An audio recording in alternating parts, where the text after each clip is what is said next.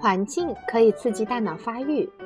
一个世纪以后，神经生物学家终于揭开了研究环境挑战如何能够刺激大脑发育。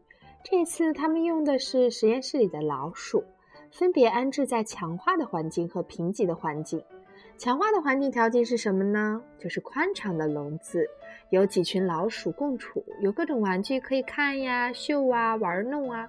而贫瘠的环境条件是单独关在小笼子里，可没有社会刺激，只有最低限度的感官经验。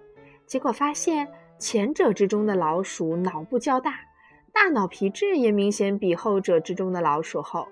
按研究者观察，强化环境的老鼠之所以大脑皮质较厚，是因为它们的神经元比较大，细胞体比较大，树状突触也比较多，树上的荆棘也比较多。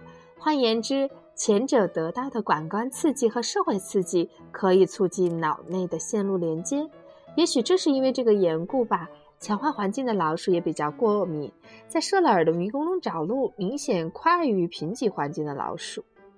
我们认为，孩子的发展直接且永久影响其大脑构造与未来的功能，并不算勉强。因为孩子们看见、听见、摸到、尝到、想到、感觉到的一切，都会变成神经突触电位差的一个题目。在我们的童年期，它更有长期的生存优势。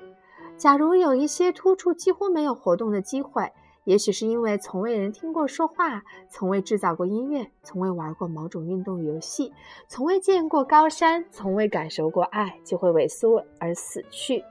因为欠缺相关的电位差，这种突触就在竞争中败下阵来。他们本可以连接人的线路，说一口标准美语的能力，绝对音感，精准的反手拍击球，欣赏大自然的情怀，健全的自尊心也就化为乌有。神经突触的挑选规模呀，吓得惊人。从幼儿期到青春期，大约每天淘汰两百亿个，听起来很残忍。但其实十分有益，把找不到的突出的这个淘汰掉，把存留下来的巩固强化，这样可以使发育成熟以后的心智作用更有效率而连贯。一团共享的电话线自行整理清楚之后，信息传递的线路才会比较通畅嘛。从另外一个角度，正是因为有这样一番整理淘汰，人的心智越成熟越没有弹性了，也就缺乏创造力。成年后的大脑虽然持续表现一些可塑性，但却没有童年的柔软度。这就是我今天讲的环境可以刺激大脑发育的故事。谢谢你的收听，谢谢小米的收听。